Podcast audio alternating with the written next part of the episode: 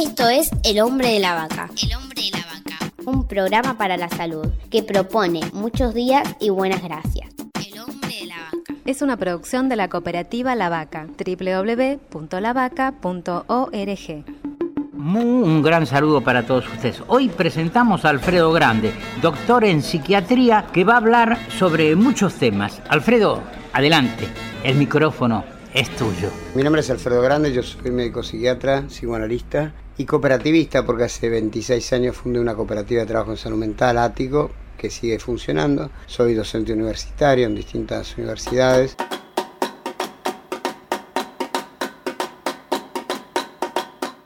Quiero preguntarte cuál es tu propuesta para el Hospital Borda. El manicomio, como organización hegemónica, se llama la organización total, en sí era enfermante. Ahora, ¿con qué tenía que ver eso? Con pacientes internados 20, 30, 40 años, sin tratamiento, pero además gente que no puede ir a otro lado. Hoy, cuando externás, el 80% va a situación de calle. Entonces, creo que hay que transformar el Borda, además administrado por los trabajadores, eh, no digo necesariamente por los sindicatos, por supuesto cambiar la dirección inmediatamente, y hacia una orientación de una organización abierta a la comunidad, abierta a la comunidad.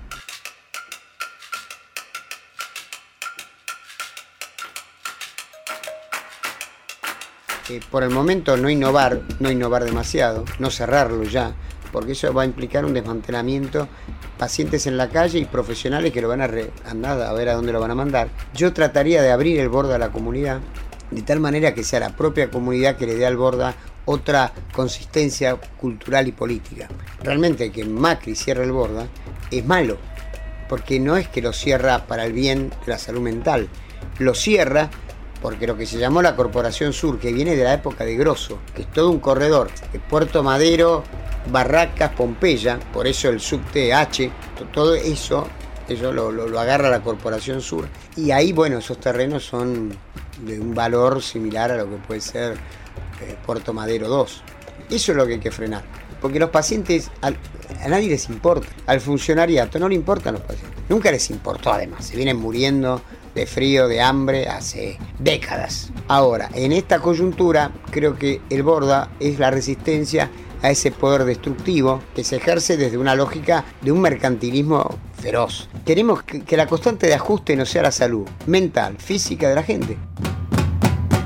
Yo me atiendo en el servicio 17, tengo un problema eh, de urología y no hay más urólogo. Él se enfermó y no, no está más. Como también falta, no hay oftalmología, no hay otorrinolaringología, falta una serie de especialidades muy necesarias. Tienen que ir, trasladar los enfermos de un lado a otro y a veces en, condiciones que, no, que no se pueden trasladar. Así que en un tiempo el Hospital Borda tenía todas las especialidades. ¿Por qué las sacan? Es una pregunta que me hago yo. Espero que algún funcionario me conteste por esto, nada más. Bueno, hasta el próximo micro y le voy a decir una frase, una, frase no célebre. Aquel cantor de tangos no lo dejaron votar porque era un voto cantado. Ah, no, no. No, horrible. No, es horrible. Bueno, hacemos otra. Sí. Los gobiernos le temen a la inteligencia y le tendrían que temer a la ignorancia. Ahí está. Chao, nos vemos.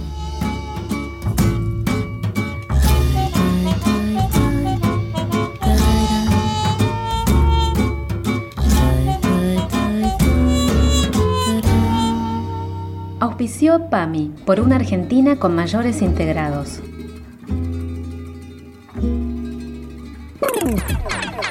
Esto fue El hombre de la vaca. Por la aplicación de la ley de salud mental.